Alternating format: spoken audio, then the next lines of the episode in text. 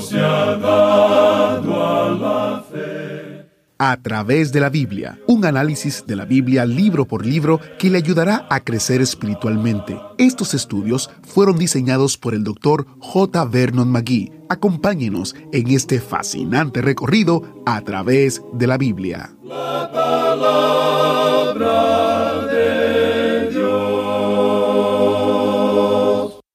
¿Están los cristianos obligados a diezmar?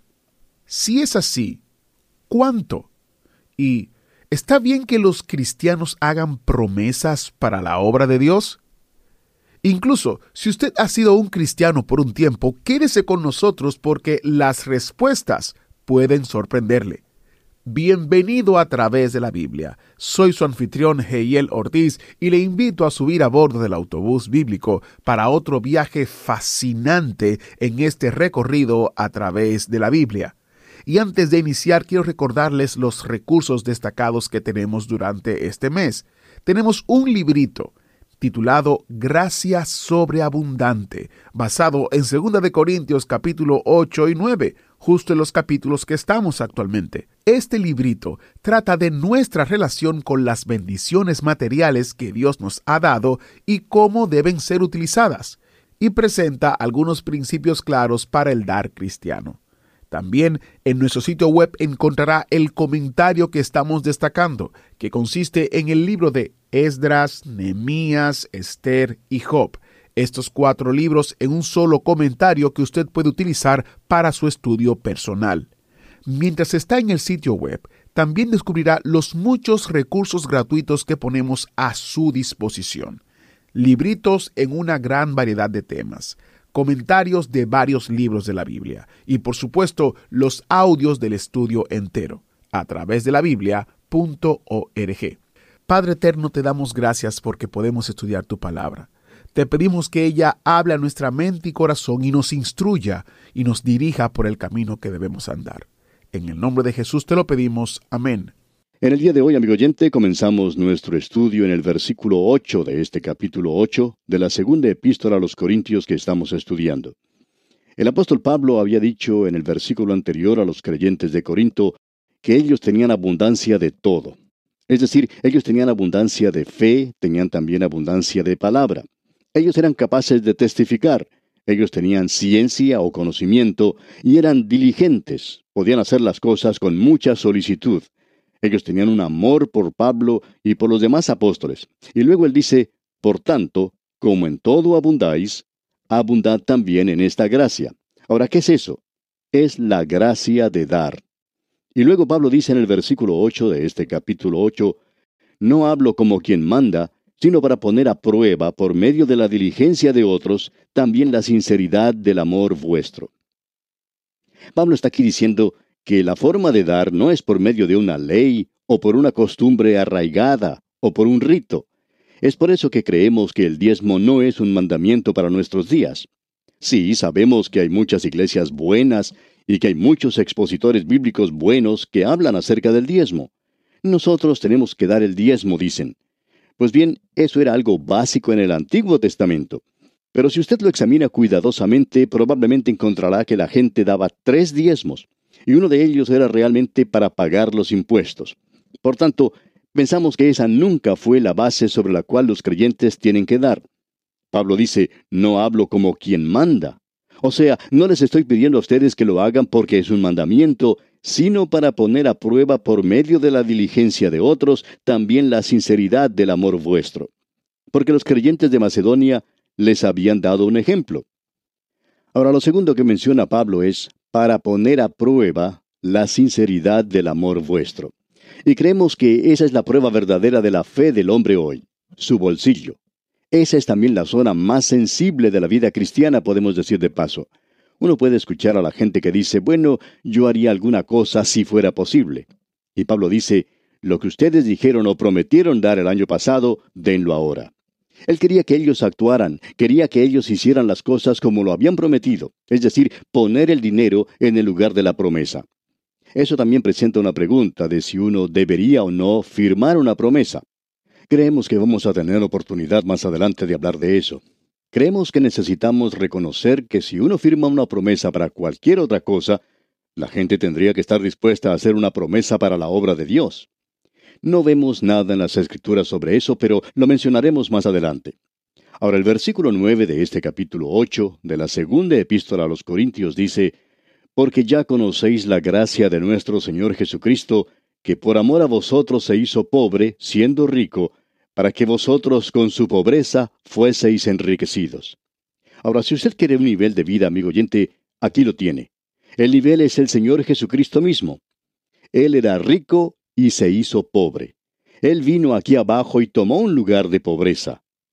¿Puede imaginarse usted el estar viviendo en el cielo y venir aquí a esta tierra y nacer en un lugar como Belén, viviendo en Nazaret y muriendo en una cruz fuera de los muros de la ciudad de Jerusalén, siendo luego sepultado en la oscuridad de esa tumba? Él era rico, pero se hizo pobre por usted y por mí, amigo oyente. Necesitamos reconocer que Pablo no está pidiendo dinero para sí mismo. Él podía haber dicho, bueno, yo he robado a otras iglesias para hacerles un servicio a ustedes. Las otras iglesias enviaron su dinero, su ofrenda misionera a él, y ahora que ellos son creyentes, Pablo no quiere que ellos se olviden de esta responsabilidad. Él nunca les pidió nada para sí mismo. Él es un verdadero siervo de Cristo, pero está pidiendo para las necesidades de otros. Él quiere llevar una ofrenda para aquellos santos pobres en Jerusalén. Luego él dice aquí que las cosas se deben hacer ahora mismo. Leamos el versículo 10 de este capítulo 8. Y en esto doy mi consejo, porque esto os conviene a vosotros que comenzasteis antes, no sólo a hacerlo, sino también a quererlo desde el año pasado. En otras palabras, ustedes prometieron algo, por tanto, ahora deben cumplir lo prometido.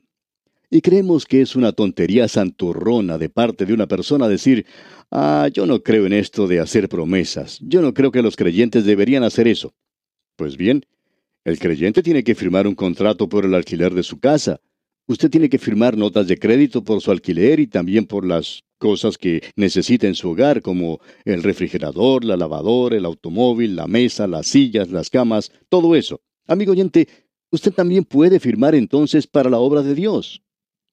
El apóstol Pablo dice que esto no es un mandamiento, pero dice aquí en el versículo 11, escuche usted, ahora pues, llevad también a cabo el hacerlo, para que como estuvisteis prontos a querer, así también lo estéis en cumplir conforme a lo que tengáis.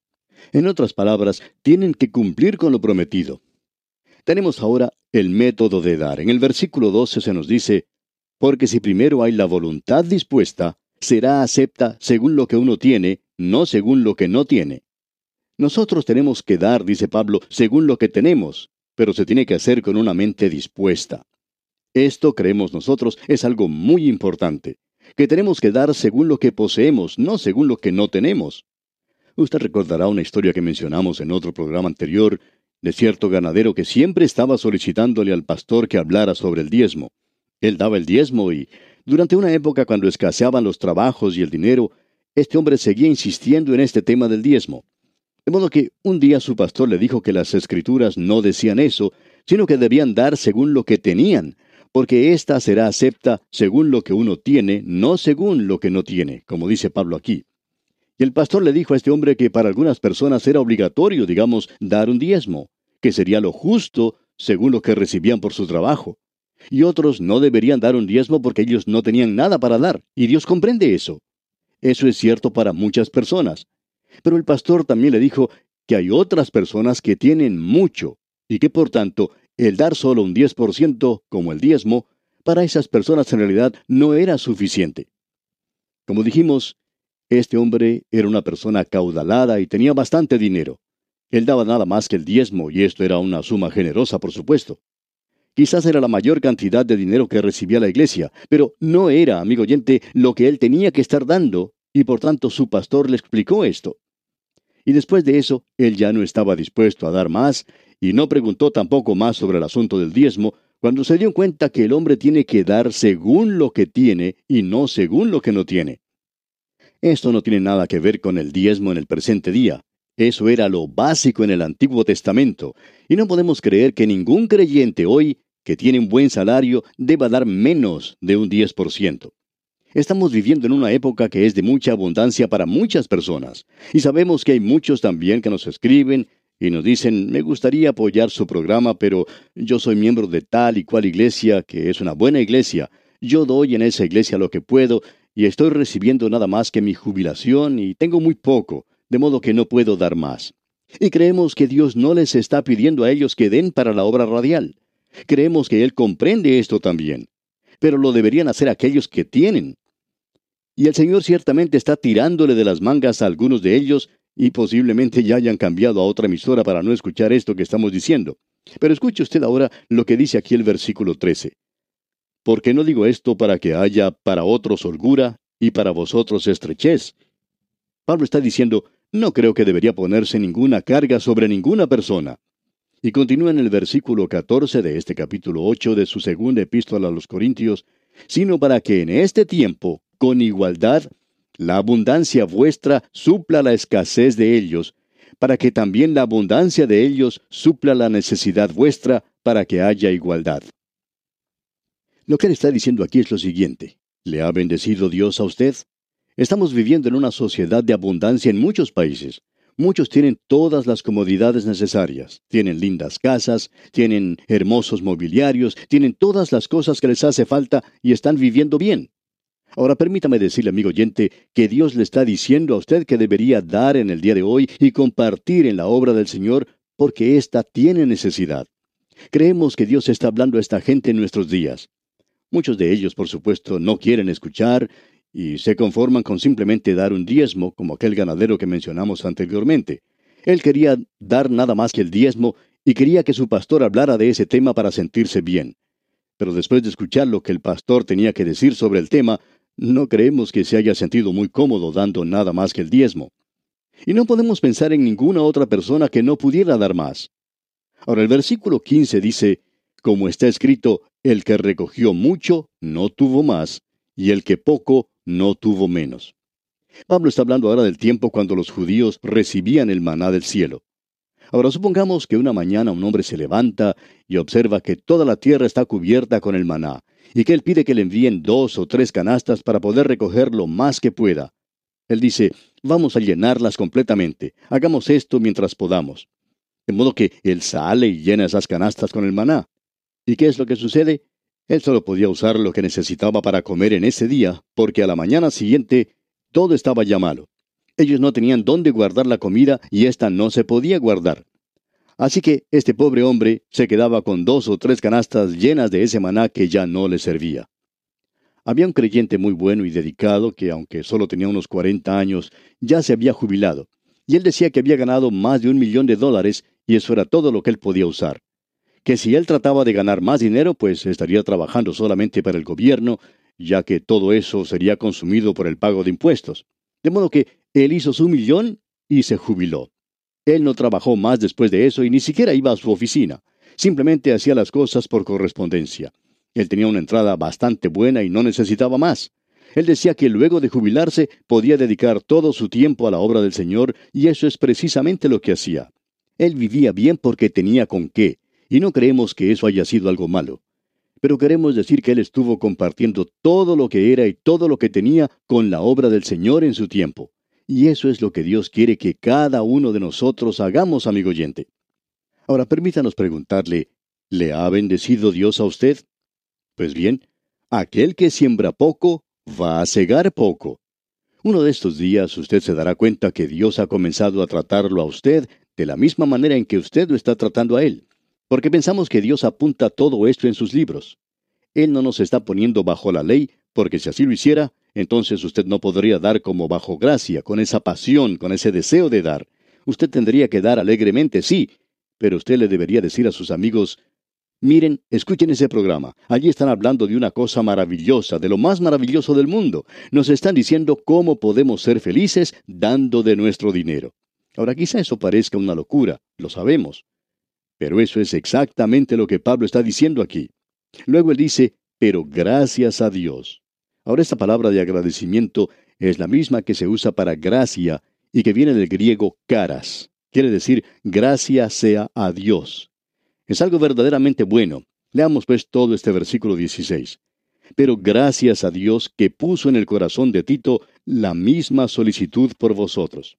O sea que Pablo está diciendo, envié a Tito para que consiguiera esto, pero ya era una gracia en su corazón. Él quería, tal como yo, recoger una ofrenda para los santos pobres de Jerusalén. Ahora, desde el versículo 17 hasta la primera parte del versículo 19 dice, Pues a la verdad recibió la exhortación, pero estando también muy solícito por su propia voluntad, partió para ir a vosotros. Y enviamos juntamente con él al hermano cuya alabanza en el Evangelio se oye por todas las iglesias. Y no solo esto, sino que también fue designado por las iglesias como compañero de nuestra peregrinación para llevar este donativo. Ahora usted puede apreciar esto, amigo oyente, que eso estaba en su corazón. Ahora, completando el versículo 19, dice, que es administrado por nosotros para gloria del Señor mismo y para demostrar vuestra buena voluntad. Y lo que damos, amigo oyente, debería ser para la gloria de Dios. En el versículo 20 continúa Pablo diciendo, evitando que nadie nos censure en cuanto a esta ofrenda abundante que administramos. ¿Por qué? Porque Pablo dice, nosotros seremos honrados en la forma en que vamos a utilizar esto y en la forma en que será administrado. Y continúa en el versículo 21 diciendo, procurando hacer las cosas honradamente, no solo delante del Señor, sino también delante de los hombres. Note usted que dice, procurando hacer las cosas honradamente. En otras palabras, necesitamos tener mucho cuidado con la forma en que usamos el dinero de Dios. Creemos que la iglesia tiene que hacer una declaración financiera a la congregación y contar toda la historia y no contar solamente parte de ella usted puede darse cuenta que a veces solo se recibe un informe parcial y que este informe pues no presenta el cuadro completo. Eso en el mundo de los negocios sería algo deshonesto. Pero en las iglesias los encargados utilizan ciertas explicaciones hoy diciendo, bueno, pensamos que si la gente se entera que tenemos algo de dinero en reserva, pues no va a continuar dando. Amigo oyente, eso tendría que causar en la gente un deseo de dar mucho más, porque ellos pueden darse cuenta ahora de que Dios los ha bendecido y que Él los continuará bendiciendo. Quisiéramos decir aquí, amigo oyente, que si usted no está seguro de cómo se utiliza su dinero donde lo está dando, usted no debería continuar haciéndolo. No interesa cuál obra sea, aun si está relacionada con este programa radial. Usted tiene que tener una confianza plena en su mente y en su corazón. Usted no debería aún dar en su iglesia hasta cuando esté convencido que su dinero está siendo utilizado de la manera correcta. A veces no es así. A veces no es utilizado de la forma en que la gente quiere que sea utilizado. Desde nuestro comienzo, cuando recibimos algún dinero para ser usado de cierta manera, ya sea en este programa o en algún otro, esa es la forma como se utiliza aquí. Por ese motivo, hay cosas que se pueden enviar sin ningún problema, mientras que otras cosas no son así. Porque esa es la forma en que la gente solicita que se divide el dinero. Y pensamos seguir haciendo eso, porque queremos poner el dinero donde la gente quiere que se ponga. Eso es algo sobre lo cual la gente debería estar bien segura en nuestros días, de cómo se usa el dinero en su iglesia y que se está usando de la forma en que ellos quieren que se use. Pablo dijo en el versículo 21, procurando hacer las cosas honradamente, no solo delante del Señor, sino también delante de los hombres. De que obviamente el dinero se está usando para lo que se había entregado. Y continúa Pablo diciendo en el versículo 22, enviamos también con ellos a nuestro hermano, cuya diligencia hemos comprobado repetidas veces en muchas cosas, y ahora mucho más diligente por la mucha confianza que tiene en vosotros. En otras palabras, Pablo está diciendo, yo puedo confiar en Tito, él puede dar un buen informe. Voy a enviar ese informe y él se los presentará a ustedes después de regresar de Jerusalén. Y prosigue diciendo en los versículos 23 y 24, en cuanto a Tito, es mi compañero y colaborador para con vosotros. Y en cuanto a nuestros hermanos, son mensajeros de las iglesias y gloria de Cristo. Mostrad pues para con ellos ante las iglesias la prueba de vuestro amor y de nuestro gloriarnos respecto de vosotros. Pablo estaba diciendo que quería la prueba del amor de ellos. Si ustedes creen en lo que los estoy diciendo, entonces cumplirán con su palabra. Lo harán de la forma en que presenten su ofrenda, esa es la manera de expresar su amor. Y pensamos que hay muchos creyentes que son como ese joven que le escribía a su novia y le decía, Yo por ti cruzaría hasta el océano más ancho, nadaría en el río más profundo por ti, subiría a las montañas más altas por ti, me arrastraría a través del desierto por ti. Y luego termina su carta diciendo, si no llueve, el miércoles te voy a visitar. Y hay muchos creyentes, amigo oyente, que son así como ese joven. Pablo está diciendo aquí que debería haber gracia en su corazón. Vamos ahora a tocar algunos puntos de importancia en el capítulo 9. En realidad creemos que en el capítulo 9 Pablo habla de una manera muy directa sobre la forma de ofrendar de los creyentes. En el capítulo 8, él hablaba de la gracia de dar, y aquí tenemos ante nosotros el dar cristiano. En los versículos 1 al 4 de este capítulo 9, de su segunda epístola a los Corintios, dice el apóstol Pablo, Cuanto a la ministración para los santos, es por demás que yo os escriba, pues conozco vuestra buena voluntad, de la cual yo me glorío entre los de Macedonia, que acá ya está preparada desde el año pasado, y vuestro celo ha estimulado a la mayoría. Pero he enviado a los hermanos para que nuestro gloriarnos de vosotros no sea en vano en esta parte, para que, como lo he dicho, estéis preparados. No sea que si vinieren conmigo algunos macedonios y os hallaren desprevenidos, nos avergoncemos nosotros, por no decir vosotros, de esta nuestra confianza.